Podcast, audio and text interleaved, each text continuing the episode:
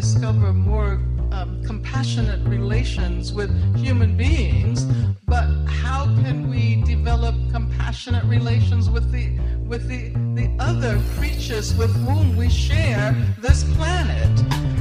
And that would mean challenging, challenging the whole capitalist industrial form of food production. Bonjour et bienvenue dans l'Afroécologiste, le podcast qui parle d'écologie et de véganisme d'un point de vue décolonial et afrocentrique. Aujourd'hui, afin de poursuivre notre conversation sur le véganisme, j'ai le plaisir d'accueillir Wendy qui va nous expliquer son point de vue sur le véganisme et la cause antispéciste. Bonjour Wendy. Bonjour. On est ravis de t'avoir aujourd'hui. Et alors, euh, ben, pour commencer, je vais te laisser te présenter pour les auditoristes, leur expliquer un peu euh, qui tu es et ce que tu fais dans la vie. D'accord. Alors, je m'appelle Wendy, j'ai 23 ans. Euh, je suis une femme euh, caribéenne de la Guadeloupe et de la Martinique, euh, d'origine euh, indienne. Et euh, qu'est-ce que je fais dans la vie? Bah, je suis euh, sur la voie de l'entrepreneur- l'entrepreneuriat euh, par rapport euh, au mucilage cuit que je fais moi-même. Et j'ai aussi un compte Instagram qui s'appelle Forme Mou où je parle de sujets euh, du coup euh, comme l'identité afro-indienne, euh, la consommation euh, consciente dans le prisme noir, de rituels ancestraux euh, africains, afro-caribéens, et euh, je parle surtout euh, de ma définition de la beauté, enfin d'une beauté qui est euh, sans artifice, qui prône euh, le fait d'être soi, pas euh, se dénaturer. Oui, c'est tout à fait ça. Et on, je mettrai euh, toutes ces informations-là en, en barre d'infos pour, pour que vous puissiez aller voir le travail de Wendy. Et alors, depuis combien de temps est-ce que tu es vegan Euh, je suis végane depuis l'âge de 15 ans, du coup depuis 9 années. Alors, comment est-ce que tu es devenue vegan il y a 9 ans? Donc, t'avais quel âge? 15 ans, c'est ça? Oui, 15 ans. Bah en fait à mes 15 ans, euh, c'était une période euh, où euh, j'ai un peu tout remis en question. C'est pas juste mon alimentation, mais ma consommation euh, en général. Parce qu'en fait je regardais beaucoup. Enfin je, je pourrais pas dire qu'est-ce que je regardais sur YouTube, mais je regardais beaucoup du un contenu, euh, tu sais zéro déchet, minimaliste. euh, la une consommation où euh, en fait on arrête euh, d'empoisonner euh, la planète, on arrête de s'empoisonner nous-mêmes aussi. Du coup, je me suis beaucoup informée sur le végétalisme et du coup, bah en fait, je me suis, j'ai, j'ai beaucoup réfléchi et je me suis lancée en fait, parce que pour moi, c'est la meilleure alimentation, euh, pour, enfin, pour euh, être euh, le moins malade en tout cas et ne pas, ne plus s'empoisonner en tout cas. Et du coup, comment est-ce que tu définis Là, tu as utilisé le mot végétalienne? Est-ce que c'est tu es végétalienne, végane, afro-végane? Euh, Quel mot tu utilises pour parler de toi? Bah, je dirais que, en fait, au quotidien, je me dis, je me je me dis, par exemple, euh, si je rencontre quelqu'un, je veux dire que je suis végétalienne. Mais s'il faut mettre des mots précis, euh, en tout cas, la personne que je, je, je pense être, ou alors que je veux devenir, bah, c'est, c'est être euh, afro-végane, en tout cas. C'est quoi l'afro-véganisme pour toi? Bah, pour moi, l'afro-véganisme, euh, déjà, le véganisme, c'est tout un mode de vie, c'est pas juste euh, l'alimentation. Et euh, ajouter euh, la particule afro, bah c'est euh, par rapport à ce qui vient de chez nous, quoi. Après, je sais qu'il y a aussi un, tout un tout un côté politique euh, par rapport à notre communauté, le mode de consommation, ne plus ne plus ne plus soutenir certaines personnes et aussi créer notre propre économie. Et alors du coup, c'est enfin c'est assez fascinant que tu te sois assez enfin que tu te sois intéressé à ces questions-là très jeune. Je pense pas qu'il y ait beaucoup de de- d'adolescents de 15 ans qui s'intéressent à ça. Et est-ce que c'était quelque chose de nouveau dans ta famille? Et si oui, ça a été ça a été bien reçu? Alors pour ma famille, c'était nouveau, mais en fait, j'ai appris euh, après euh, après être devenue euh, végétalienne. En fait, mon père aussi, euh, enfin du coup, mon père, il a grandi euh, en Guadeloupe. Disons qu'il était végétalien euh, et euh, à tendance où il mangeait euh, parfois un peu de poisson, mais c'était vraiment rare. Mais c'était surtout pour des raisons économiques, c'était pas du tout des raisons de santé comme moi, par exemple. Et aussi, il y avait mon grand-père qui était végétalien. Et c'était, enfin, du coup, pour lui, c'était des raisons de santé. Je pourrais pas dire quelle maladie il avait parce que je m'en rappelle pas, mais du coup, son médecin lui avait prescrit un, un régime alimentaire vegan du coup. Ça c'est marrant parce que c'est c'est pas la première fois que j'entends ça dans les podcasts des personnes qui en fait avaient d'autres personnes dans leur famille. Il y avait eu Lilika aussi qui avait un père qui avait été végétalien au Cameroun. Mm. J'ai l'impression que c'est assez courant dans les communautés noires de recommander pour des questions de santé d'être végétalien. Et en même temps, on passe, enfin, il y a quand même toujours cette idée que euh, le végétalisme et être noir, c'est incompatible. Ce qui est complètement en contradiction, en fait, avec euh, beaucoup de témoignages. C'est ça. Et euh, du coup, selon toi, pourquoi est-ce qu'on se met des, des, barrières comme ça par rapport à la question du, du végétalisme? Est-ce qu'on s'en met déjà, selon toi?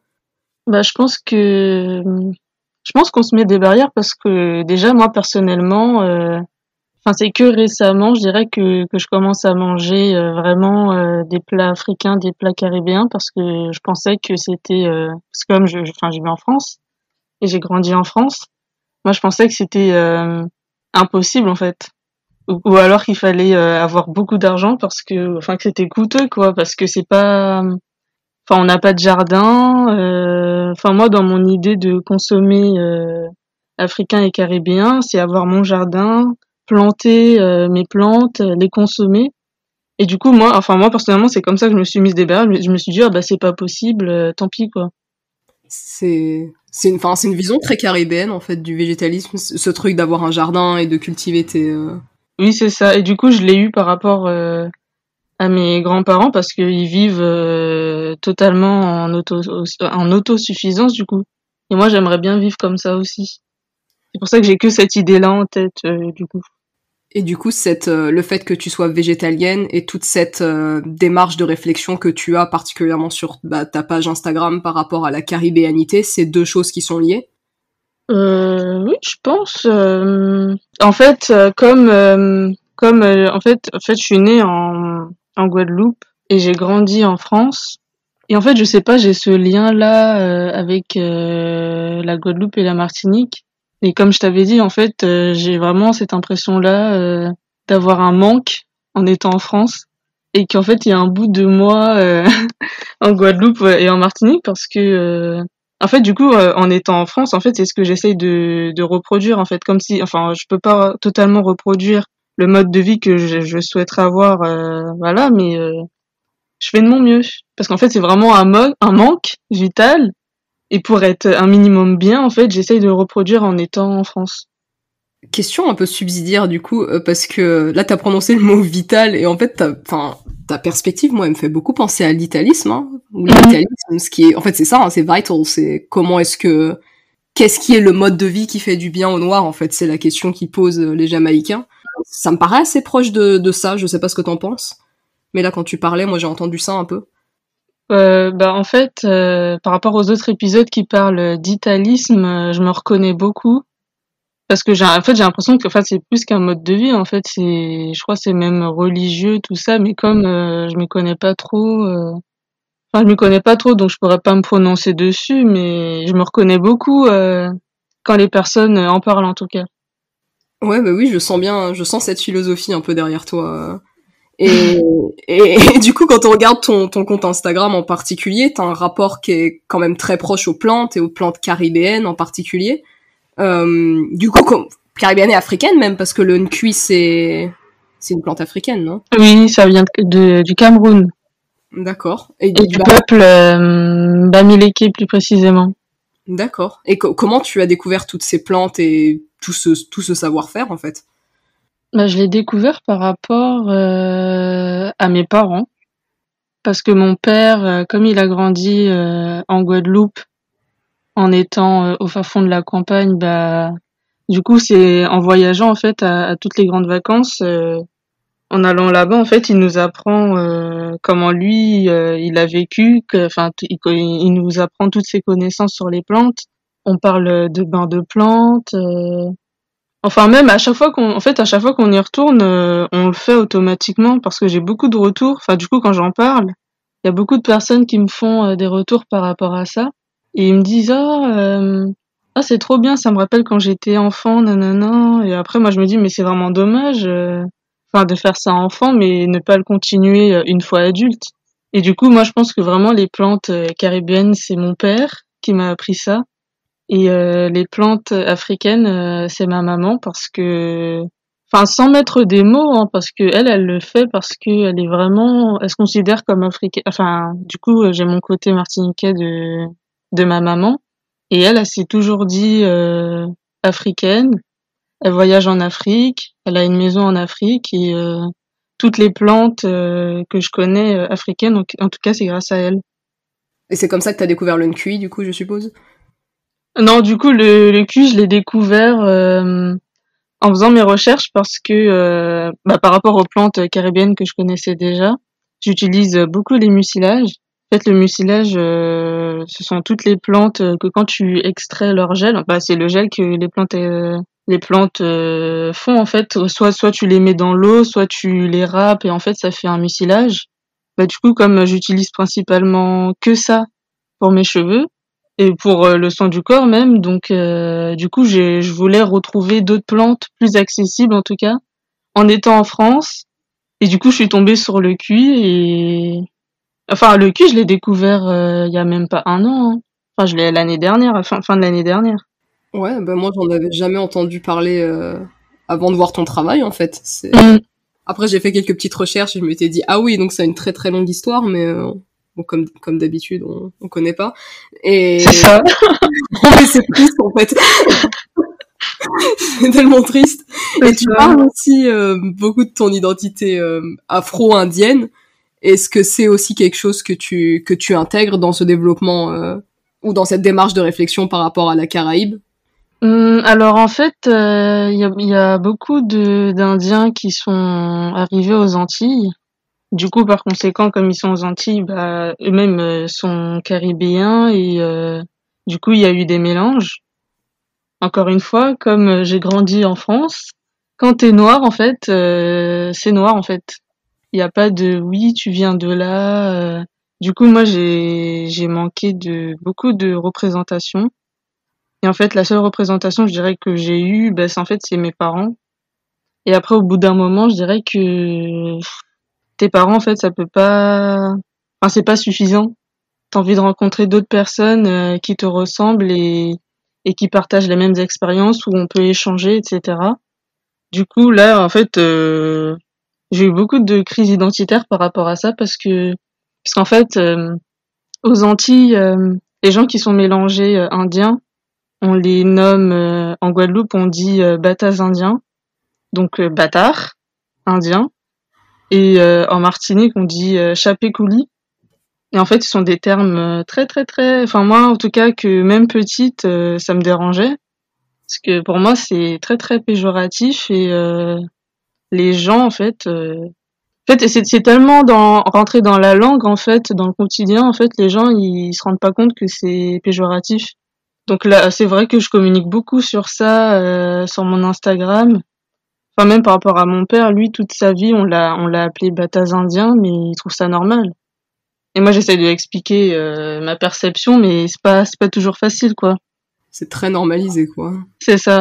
Du coup, euh, j'essaye de parler de, de m'informer, d'un peu plus parler euh, des Indiens, des Afro-Indiens. À part euh, la Martinique et la Guadeloupe, en fait, je sais pas si le reste du monde euh, connaît notre existence, entre guillemets. Parce que j'ai l'impression que, enfin, j'en parlais justement avec euh, une amie. En fait, elle n'était pas au courant. Non, bah ouais, euh, très peu de gens sont au courant. Enfin, j'ai même enseigné les études caribéennes le trimestre dernier. Et on a fait la partie sur euh, la trade des coulis et euh, zéro pour les élèves quoi. Enfin, voilà, c'est ça. Tout était nouveau quoi. Tout était nouveau. C'est ah ouais. Et oui. non, c'est dommage. non, et oui, oui.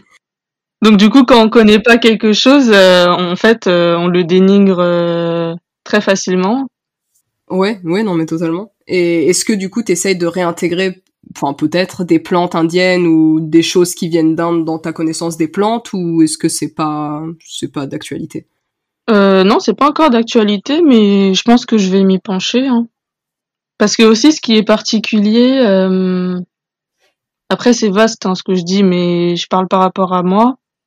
Euh, quand tu es afro-indien, déjà juste le terme afro-indien en fait, euh, je l'ai appris euh, récemment parce que je parlais avec quelqu'un euh, de ça et en fait la personne a dit afro-indien et j'ai fait ah ouais mais c'est vrai je connaissais pas non non mais euh, déjà rien que le fait d'être afro-indien en fait ça se voit. Enfin en tout cas quand t'es de la Martinique et la Guadeloupe euh, tu reconnais assez facilement les gens euh, qui ont ce mélange là disons. Moi l'expérience que j'ai vécue en fait c'est enfin c'est un, un sentiment très étrange qui est difficile à décrire mais en fait, euh, enfin, j'ai juste l'impression d'être euh, une bête de foire en fait. Parce que les gens, quand ils me voient, ils savent pas me définir. Enfin, ils voient un point d'interrogation en fait. Et c'est trop, trop, trop, trop frustrant. Et, si t'es pas aligné avec toi-même, euh, bah t'as plein de crises identitaires en fait où tu sais pas qui tu es. Euh, enfin, c'est compliqué. Et c'est, enfin, moi c'est un peu ce qui me plaît dans, dans ton compte Instagram parce que je suis, je te, je te suis beaucoup, je suis une très grande fan. Euh, oh, merci. vraiment un mouvement, je trouve, de complexification de ce que ça veut dire être caribéen et en même temps une simplification de, de et en même temps quelque chose de très simple en fait parce que t'as une féminité très simple, tu utilises des produits qui en fait sont aussi assez simples, très peu transformés et du coup, il y a un peu de complexifier la réflexion, simplifier le mode de vie. Enfin, moi, j'aime bien cette vibes. Mm. Et euh, du coup, qu'est-ce qui t'a motivé à commencer ce, ce compte Instagram? Et quand est-ce que tu l'as commencé? Oula, alors moi, j'ai pas du tout euh, la notion du temps. Et je, pense, je pense que ça fait... Euh, ça doit faire peut-être deux ans, je sais pas, ou un peu plus, que j'ai commencé euh, ce compte. Et euh, qu'est-ce qui m'a motivée? Bah, C'est le manque de représentation, en fait, parce que j'ai l'impression de me voir nulle part. Déjà, en tant qu'afro-indienne, je me vois nulle part, mais en tant que femme noire, caribéenne, qui, enfin, qui vit en France, en banlieue, enfin, je me vois nulle part, en fait. Et même, par, comme tu l'as si bien dit, en fait, j'ai une féminité euh, très simple. En fait, euh, je vois très peu de personnes comme ça. Hein enfin souvent, enfin plus, encore plus quand t'es une femme et encore plus quand t'es une femme noire, par rapport aux publicités, tout ça, les mentalités, en fait, euh, tu consommes plus que n'importe qui, en fait. Et quand t'arrives comme ça et que tu dis non, moi je fais pas ça, ça, ça, ça, moi je fais juste ça, en fait, on peut vite te dire que t'es négligé, en fait. Ouais, complètement. Non, j'avais eu, enfin, j'avais vraiment eu exactement le même problème. On dit les femmes noires consomment euh, je crois que c'est quatre fois plus de produits de beauté que les femmes blanches en moyenne, quelque chose comme ça. Wow. on est vraiment poussé à la consommation sur ça. Bah, après, c'est aussi lié, tu vois, toutes les questions de racisme et tout, faut toujours en faire plus. Mm. Euh, et c'est pas nécessairement un problème pour les gens qui ont envie d'être dans ce, dans cette, dans ce mood-là, mais c'est vrai que dès que tu veux un, un, type de féminité qui est un peu plus simple parce que c'est à ça que tu te reconnais, les seuls exemples que j'avais, c'était les minimalistes blanches, quoi. Bah oui, c'est ça. Mais totalement, hein, parce que bah, c'est ce que je te disais avant, je regardais beaucoup YouTube, là maintenant euh, j'arrive plus à regarder des vidéos parce que ça me fatigue. Mais euh, dès que tu cherches un, un thème, bah en fait tu vois aucun noir. Et c'est vrai que même euh, par rapport à mon compte Instagram, j'aime bien du coup travailler par thème qui du coup m'intéresse et présenter des créateurs et des créatrices pour la plupart qui font des tout à la main et qui sont noirs et qui sont dans les mêmes valeurs que moi. Parce que oui, ils existent, c'est juste qu'on qu'on les montre pas en fait. C'est ça. Comment est-ce que comment est-ce que tu as trouvé euh, ton esthétique? Parce que enfin, je trouve que tu as vraiment une esthétique qui est assez particulière où euh, c'est très euh, centré sur enfin selon ce que je vois, hein, la famille caribéenne, mm. la nature, t'es beaucoup dans les plantes, un, un, truc un peu traditionnel, c'est pas le mot, mais quelque chose de je sais pas, très centré sur la Caraïbe. Oui, c'est vrai. Bah, merci beaucoup. bah déjà, euh, bah je pense que déjà j'aime bien intégrer mes parents. Euh... Enfin pour moi, c'est en fait c'est logique hein, parce que je pense que c'est, enfin c'est l'éducation qui fait tout, mais enfin moi c'est pour moi c'est logique d'intégrer mes parents puisque c'est eux qui m'ont appris euh, tout ça. Et par rapport à la nature, bah en fait c'est c'est mon univers, c'est moi, c'est Wendy. En fait, déjà, c'est le mode de vie que j'aimerais bien avoir, puisque là, en ce moment, je pas du tout euh, dans la nature. Donc, en fait, moi, j'aime montrer euh, ce côté-là, en fait. Comment t'as transitionné d'un projet? Parce qu'en fait, t'as commencé avec euh, avec un projet qui était très esthétique et où tu parlais de choses qui t'intéressaient, et maintenant tu vends des produits pour les cheveux. Comment t'es passé de ce compte Instagram un peu esthétique vers un projet un peu plus économique, même si tu restes dans l'artisanat vu que c'est important pour toi? Bah du coup, euh, comme j'ai toujours été quelqu'un, euh, je dirais intéressé par l'artisanat, qui est très euh, manuel, qui aime faire, enfin j'ai depuis longtemps en fait, je fais toujours tout moi-même, toutes mes crèmes, tous mes masques, je fais toujours tout. Et euh, on m'a souvent dit, on m'a souvent mis l'idée euh, depuis que je suis petite, oh ce serait bien que tu vends tes produits. Du coup, je pense que c'est resté. Et aussi par rapport au cuit, quand je l'ai, je l'ai découvert, en fait, j'écoutais déjà une une femme qui sur YouTube qui parlait de son expérience en fait dans l'entrepreneuriat et qui en fait elle était c'était par rapport aux coiffures où elle disait qu'en fait elle faisait des en fait elle donnait des exemples de coiffures euh, gratuitement.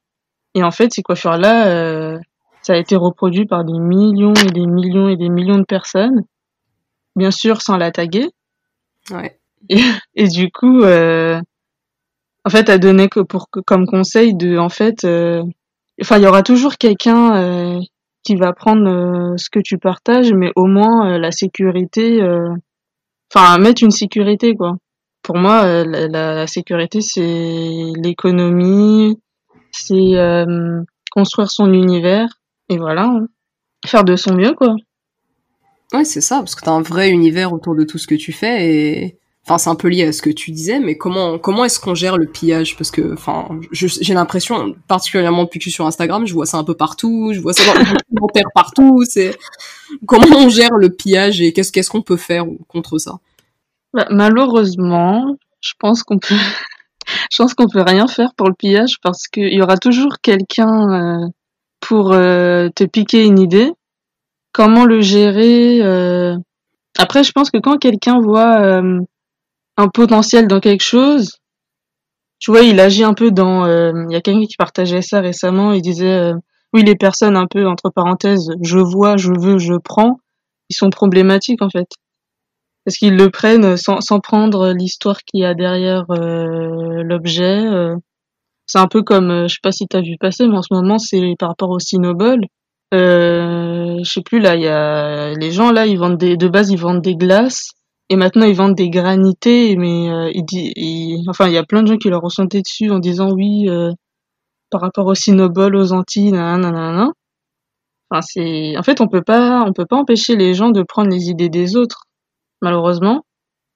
Mais je pense que le pire, et c'est ça qui me, qui me, enfin, comment dire, qui m'agace, disons, c'est que quand quelqu'un pille une idée, pille un concept, le pire, je dirais, c'est que euh, les gens qui sont autour l'applaudissent. Ils lui disent, oh là là, mais c'est incroyable, oh, on n'a on a jamais vu ça euh, nulle part, euh, oh là là, t'es quelqu'un d'unique, je sais pas quoi. Moi, je trouve ça trop dommage.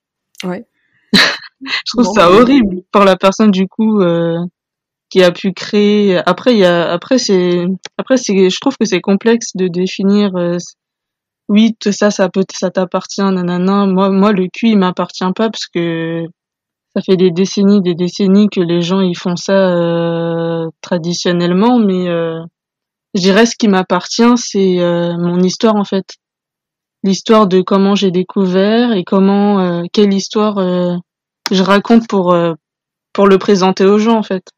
Mais je dis pas que c'est ma propriété et que personne ne peut en parler. Mais c'est ça le problème en fait. Enfin là de ce que j'entends, j'ai l'impression que c'est beaucoup un problème de un de narration et deux de paradigme en fait. Enfin ou, ou l'inverse, je sais pas. Mais le le pillage, c'est vraiment dans, il y a vraiment un côté presque extractiviste derrière. C'est vraiment, je vais aller prendre une connaissance et puis il y a un espèce de truc de, tu vas aller creuser aussi loin que tu peux creuser euh, ce que tu as volé, même si ça détruit des choses autour de toi. Euh, c'est très violent, on dirait vraiment un truc de forage de pétrole. Il euh, y a, je sais pas, il y a un peu un truc comme ça. Et oui, la narration, au final, c'est que les gens vont faire comme si ça commençait avec eux et tout commençait avec eux. Exactement. Alors que, comme tu l'as dit, la plante, euh, tu l'as pas créée, tu l'as pas inventée, elle vient de, elle vient du Cameroun. Je suppose qu'elle a été utilisée là-bas. C'est ça. Et justement, il y a très, par rapport euh, aux créations, moi je le répète, je vais toujours le répéter qu'en fait ça vient de là-bas et souvent les gens ils pensent que que je suis camerounaise, mais euh, moi je, je dis d'où ça vient en fait. Et souvent, euh, en fait par exemple le cul avant on n'entendait pas parler. Je dirais pas que c'est, j'aurais pas pris intention de dire que c'est moi qui l'ai qui les fait découvrir à d'autres gens. Mais euh, là maintenant, euh, je vois des trucs un peu, euh, je vois des gens qui peuvent, ah oui, au fait le QI, ah, là, là, là. je me dis mais c'est bizarre, avant t'en parlais pas. Et tu vois, à aucun moment ils disent ah oui, je l'ai découvert par rapport à, tu vois, juste une parole, ça, ça tue pas en fait. C'est ça. C'est vraiment dommage. Oui, oui, crédité. Euh... Du coup, par rapport à ce projet que tu as commencé autour des plantes et d'une QI, ce serait quoi une vision à long terme pour, euh, pour cet artisanat que tu as commencé? Si, euh, Je sais pas, si tu pouvais rêver de euh, Wendy dans 10 ans, ça ressemblerait à quoi? Bah, Le truc, c'est que j'ai une relation particulière avec le business. Parce que en fait, je me vois pas dans 10, en fait, dans 10 ans, je me vois dans un certain mode de vie mais je me vois pas euh, je sais pas même par rapport au cuit peut-être que je vais toujours en vendre mais je me vois pas euh, je sais pas. Parce que du coup euh, j'ai fait le cuit euh, tu sais euh, simple. Il y a aussi l'autre le cuit aussi que je j'infuse dans l'hibiscus est-ce que je vais peut-être l'infuser dans d'autres plantes? Je sais pas parce que aussi on me demande de de pouvoir venir en Guadeloupe en Martinique pour pouvoir aussi euh, que les autres en puissent en profiter. Mais là, comme ça, en fait, je, me vois surtout euh, dans mon mode de vie, en fait. Je suis tellement pas euh, euh sur le business. franchement, je sais pas du tout. Mais c'est intéressant parce qu'en fait, tu le vois. Beaucoup de gens auraient répondu oui, dans dix ans, mon business, il aura poussé de telle façon, il aura grandi comme ci et comme ça. Et c'est ça, mais en fait, c'est pas mon but. Hein. J'ai pas envie qu'on me connaisse euh, dans le monde entier par rapport euh, au mucilage. Parce que c'est comme je te disais, moi, pour moi, euh, oui, je l'ai découvert. Oui, euh, j'exploite l'écorce, mais elle m'appartient pas. Enfin, je vais pas. C'est comme tu parlais du pétrole. Je veux pas aller au Cameroun ou dans, ou dans les autres pays d'Afrique pour piller tout le cuit et faire du gel à, l'international, en fait. Enfin, c'est pas le but. C'est intéressant parce qu'en fait, tu proposes un business model qui a rien à voir, si c'est même un business model. ça intéresse à, à la façon dont tu as grandi que ton business a grandi et lui, il est juste inclus dans dans ton mode de vie plus largement. C'est ça, exactement. Et en plus, euh, enfin tu dis ça, mais euh, enfin je pense que je, vais toujours rester sur euh, cette écorce-là, mais enfin la vie elle est tellement pas du tout linéaire. Si ça se trouve, là on parle de, du cul là maintenant, mais si ça se trouve, dans trois ans, on se retrouve et je suis en bord de route en train de, de vendre des noix de coco, tu vois. Un truc qui n'a rien à voir. ok, pourquoi pas, hein Non, mais pour te... Ou alors des Kenneth, j'en sais rien, mais... Euh... Tellement bon. c'est ça. Ah, mais dis pas ça. Bah, faire... Euh... Je sais pas, moi. Enfin, c'est tellement vaste. Euh, enfin, je suis pas du tout dans un truc business plan, voilà je me connais pas du tout et ça m'intéresse pas. Et du coup, parce que là on parle beaucoup de questions de soins, soins des cheveux, soins de la peau. Je pense que le végétalisme, tu m'as aussi dit que c'était par rapport à la santé pour toi. Oui. Euh, T'as commencé quand à t'intéresser à toutes ces questions de, de soins de soi? En fait, je dirais que je me que j'ai toujours été là-dedans parce que euh, c'est ma mère qui m'a inculqué ça, je pense. Parce que ma mère, c'est quelqu'un, bah, c'est une femme donc, euh, j'ai, enfin, j'ai l'impression que quand t'es une femme, euh, t'es forcément euh, prédestinée à t'intéresser à la beauté, aux soins, tout ça. Mais euh, du coup, ma mère, elle est dedans. Enfin, depuis que je la connais, logique. Et elle m'a toujours, même quand j'étais petite, elle m'emmenait, tu sais, dans les salons, tu sais, les salons santé, soins, beauté, tout ça là, où il y a plein de stands. j'ai toujours eu ce rapport-là avec les soins. et elle aussi, elle est pas je dirais pas, je dirais pas qu'elle est aussi extrême que moi par rapport aux produits bruts, euh, tout ça, mais euh, disons qu'elle avait cette partie-là et moi, euh, je me suis euh, faufilée dedans, quoi, parce que elle, elle n'utilise pas que ça, mais c'est ce qu'elle m'a appris en tout cas. Enfin, et même par rapport à mon père, du coup, parce que lui, mon père, je dirais, après, je, après, je sais pas si c'est si c'est dans le prisme du soin, mais comme lui, en fait, il a grandi en Guadeloupe il a tout, enfin il a, il a ce lien avec la nature en fait. Ça va au-delà du soin en fait. Euh, la nature c'est tout. C'est ce qu'il me disait la dernière fois. Euh, la, en fait la nature c'est, c'est ton médicament, c'est ta maison, c'est ta nourriture, c'est absolument tout. Bah, justement, ça me fait penser euh, à la cosmétique alimentaire du coup, parce que souvent quand je quand je présente des recettes par rapport aux plantes, etc. Les gens me, me disent souvent que euh, ça ressemble à à des desserts. Je dis ah oui c'est vrai c'est marrant non non mais euh, du coup j'ai appris le le terme de cosmétique alimentaire euh, grâce à Inès qui tient l'institut Gillette Lowatt parce que Gillette Lowatt a breveté du coup euh, ce terme cosmétique alimentaire où on utilise des aliments euh, pour prendre soin de soi. Et du coup moi, euh, du coup j'ai toujours pratiqué ça par rapport grâce à mes parents d'utiliser des aliments pour prendre soin de moi.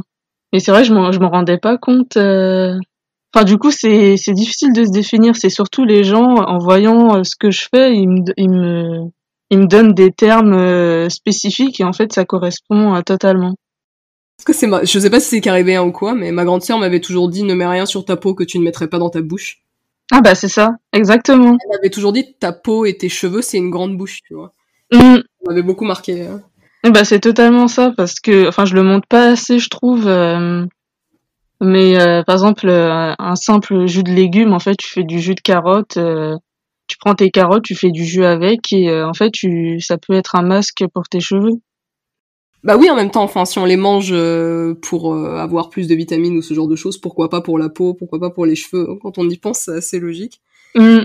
Et euh, ça m'intéresse beaucoup tout ce que tu dis sur ton père et sur la nature, parce que c'est un truc que j'ai que j'essaye de convier un peu sur les questions d'afro-véganisme. Mm. Ça va vraiment au-delà de l'alimentation. C'est vraiment une question de redéfinir les rapports que tu as avec la nature et refuser ouais, encore une fois, tout un, une, espèce d'attitude extractiviste qu'on a par rapport à la nature et bah, colonisation, quoi. Mais euh, mm.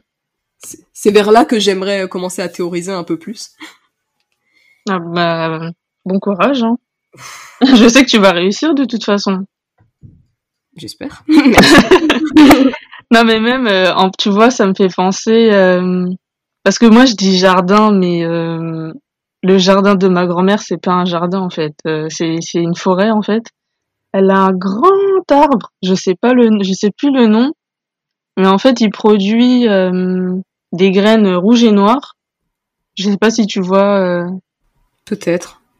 Bah en fait je connais, enfin j'ai oublié son comment ça s'appelle. Et du coup cette graine là, elle produit, enfin, elle, fait, enfin, cet arbre il fait des, ces graines là et euh, avec ces graines euh, tu peux faire des, euh, des bijoux. Parce qu'on parlait de, de, de, des plusieurs aspects que tu pouvais faire par rapport aux plantes, tout ça. La, enfin, la nature, c'est pas juste, c'est pas juste. Oh là là. En fait, j'aime, enfin, là, je vais dévier, mais la nature, elle me manque tellement. enfin, quand, quand je vois, j'habite juste en face d'un parc. Le parc, en fait, pour moi, c'est un parc inseptisé, en fait où euh, en fait euh, euh, les, les, les, plantes elles sont taillées au millimètre, c'est carré. Enfin c'est pas ça la nature en fait. Enfin tu la laisses pas vivre. Enfin bref j'ai dévié, mais avec cette graine là en fait tu peux faire des bijoux, même les graines de Zanzibar en fait c'est des graines qui sont grises. Enfin moi je trouve ça, je trouve ça tellement. En fait tu peux, tu, enfin ça va au-delà de l'alimentation. tu peux, j'ai l'impression que tu peux tout faire avec la nature. Mais t'as pas dévié du tout, hein. Pour moi, on en plein, plein cœur du sujet. Le jardin, le jardin à la française, là, le jardin tout carré, le jardin à la, à la Versailles. Mm. Il apparaît avec la colonisation. Hein. C'est vraiment euh, domestiquer la nature comme tout le reste, quoi. C'est ça. Et, et c'est vraiment ça. C'est on te laisse pas respirer. Il faut tout connaître. Il faut tout classifier. T'as même plus un rapport de créativité vraiment par rapport à la nature. C'est enfin bref c'est terrible. Et, et, et, dans tout ça, entre ton ton projet et, euh, et le pillage et toutes les choses qui, se passent, comment est-ce que mm. tu prends soin de toi, du coup? Alors, par rapport, euh, au pillage, à plein de mauvaises pensées, là, plein de mauvaises euh, énergies, bah moi, en fait, après, je comprends pourquoi il y a autant de personnes qui quittent les réseaux sociaux parce que au moins, au moins tu peux, tu peux éteindre ton téléphone et c'est fini. Après, ça, ça veut pas dire que ça s'arrête dans la vraie vie, mais euh, je veux vraiment, euh, même par rapport à, ce que je partage, je veux vraiment euh, inculquer le fait euh, de prendre soin de soi au quotidien. Parce que souvent, les gens, quand on leur dit prendre soin de soi, bah c'est un jour dans la semaine, entre telle heure et telle heure, euh, bah non. Enfin moi, enfin du coup par rapport à comment je prends soin de euh, euh, comment je prends soin de moi, en fait c'est au quotidien. Par exemple, me lever tôt, voilà. Déjà boire de l'eau, c'est prendre soin de moi. Bien me nourrir, prendre la, la, nourriture que je considère bon pour mon corps, c'est prendre soin de moi.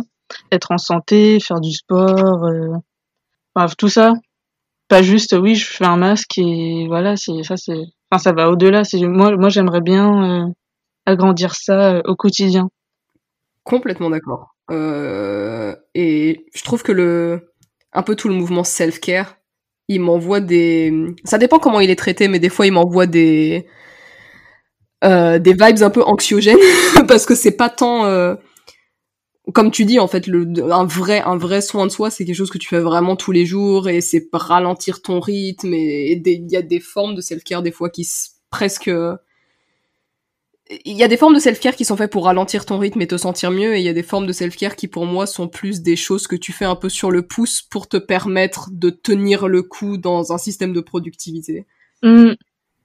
Et d'ailleurs ce que tu dis ça me fait penser euh, bah, au mode de vie en fait euh de mes grands-parents parce que eux en fait ils prennent soin d'eux mais euh, ce que tu disais oui prendre soin d'eux euh, tu parlais de la lenteur au ralenti etc mais sous, enfin ça m'a fait penser souvent les gens euh, par rapport aux préjugés euh, aux antillais ils disent oui on est lent on est nanana bref.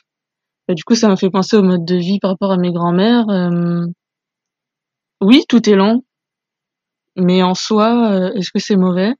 Enfin, je, je, même par rapport aux préjugés, hein, je, je, je dis pas que c'est vrai, mais euh, en fait là-bas, euh, je trouve qu'on s'écoute plus en fait, tout simplement. Ah non, je suis d'accord. Je suis complètement d'accord. Tous ces clichés sur les Africains, les Antillais, et des fois tu te dis, mais en fait, et, et quand bien même le cliché est vrai, est-ce que c'est pas une bonne chose, quoi? Oui, c'est vrai. Après, moi, je parle par rapport au quotidien, mais par rapport, euh, parce que souvent ils disent qu'on est lent, nanana, mais par rapport au travail, mais euh, oui. enfin, va dire, va dire ça à mon père, qui a deux travails en fait et qui se repose presque jamais. Euh, enfin, il va être ironé en fait. Par rapport à la question de du travail, c'est toujours par rapport par rapport au travail qu'on va critiquer qu'on va critiquer les noirs parce que les noirs sont considérés comme des outils de travail, donc on veut qu'ils soient le plus productifs possible. Mmh. Euh, mais par rapport au mode de vie, en fait, oui, peut-être que c'est pas de la lenteur, peut-être que c'est juste le rythme que tu devrais avoir si tu voulais t'écouter, en fait. Et, euh, bah, et, euh, et, oui aussi, c'est aussi une manière de d'être condescendant par rapport aux noirs et de, faire comme si les gens n'avaient jamais travaillé au cours de l'histoire. Mais travail, travail et vitesse sont un peu trop associés en Europe. C'est ça. Et c'est, exactement. Enfin, ça me fait penser du coup par rapport est-ce que moi j'essaye de viser parce que euh, comme je suis pas du tout dans le business euh, et en fait euh, je remets beaucoup en question par rapport au travail tout ça c'est le travail traditionnel aller au bureau ou même si tu es auto-entrepreneur hein est-ce que tu enfin vu vu que tu enfin tu crées ta propre le propre ton ton propre temps de travail moi je considère que dès lors où tu es autosuffisant pourquoi Enfin, à quoi ça sert de travailler en soi? Oui. bah oui. Tout centré pour le travail et faire du travail pour le travail un but. Euh. C'est ça. Parce que c'est super, euh, enfin, je veux dire après quand, euh, quand tu crées ton entreprise et tout, après euh, quand c'est fait par passion, je peux comprendre. Même par rapport au mucilage, c'est par passion. Je fais de rencontres incroyables, j'aide des personnes. Et ça, c'est, c'est juste waouh. Mais en soi, un travail normal, et une fois que tu es autosuffisant et que tu produis, euh, tu produis ce qui te nourrit, enfin, pour tout, et que même par rapport à l'entraide, en fait, enfin, quand, quand t'as, quand t'as un jardin, en fait, tu produis pas que pour toi, tu produis ce que la nature te donne, et donc il il y en aura forcément beaucoup plus. Donc tu partages. C'est marrant parce qu'en fait, on a parlé très peu de végétalisme, en même temps, j'ai l'impression qu'on parle que de ça. C'est tellement inclus dans un tout et dans un, et dans un certain mode de vie. Et euh, qu'est-ce est-ce qu'il y a quelque chose que tu recommanderais euh, à une personne noirs qui commencent à s'intéresser un peu au même type de perspective que tu partages? Où, commencer Où aller Que faire? Hum, Que faire? Bah, je dirais bah, s'informer, lire. Enfin, ça dépend euh, de la de ton approche parce que euh, il y en a qui aiment bien euh, se documenter avec des documentaires, des livres. Je crois que c'est ton cas. moi, on va Après, moi, c'est pas du tout mon cas, mais euh, peut-être YouTube, hein, si tu trouves de bonnes euh, vidéos, les réseaux sociaux. Je, moi, ce qui, du coup, comme je regarde pas du tout des documentaires, euh, de livres, tout ça, bah, je sais qu'il y a le compte Instagram euh, d'Afrovie qui du coup réduit et qui te donne que l'essentiel et en fait, à chaque fois que tu lis ses posts, t'as juste tout tout ton cerveau qui explose parce qu'en fait, euh, en fait, juste réveille-toi quoi. Parce qu'elle, elle donne vraiment des faits, euh, des faits qui, qui se passent là, là, maintenant, euh, dans notre société. Il y a aussi, du coup, Alicia Makanja, qui est chef, une chef afro-végane, qui est, qui est en fait dans l'apprentissage en fait. Donc, si t'as, si, enfin pour la moindre question en fait, faut, faut s'adresser à elle. Hein celle la professionnelle. Hein. Parce qu'elle même en nutrition, tout ça, par, rapport aux personnes qui ont peur pour les carences, euh, c'est elle qui s'y connaît. Donc, euh, est-ce que du coup, elle, propose aussi des, hum, comment ça s'appelle? Enfin, des suivis alimentaires, quoi. D'accord. Donc, euh, elle, elle est dans l'apprentissage. Et voilà.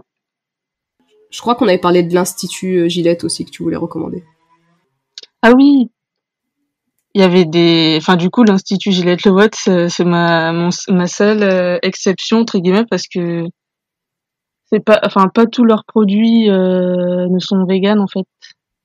Par exemple, ils proposent, euh, comme, en fait, l'Institut Gillette Lewatt, c'est un institut qui répare les cuirs chevelus, les cheveux afro et aussi caucasiens. Ils sont aussi spécialisés pour nos peaux. Et du coup, euh, par rapport à la cure de réparation, ils proposent euh, un bain de boue et euh, des bains de légumes aussi pour les cheveux, mais ils sont pas véganes. Donc c'est la seule exception que je fais parce que toute la valeur qui toutes les valeurs qu'ils mettent dedans en fait moi en fait ça me correspond. Même si du coup ils sont pas véganes.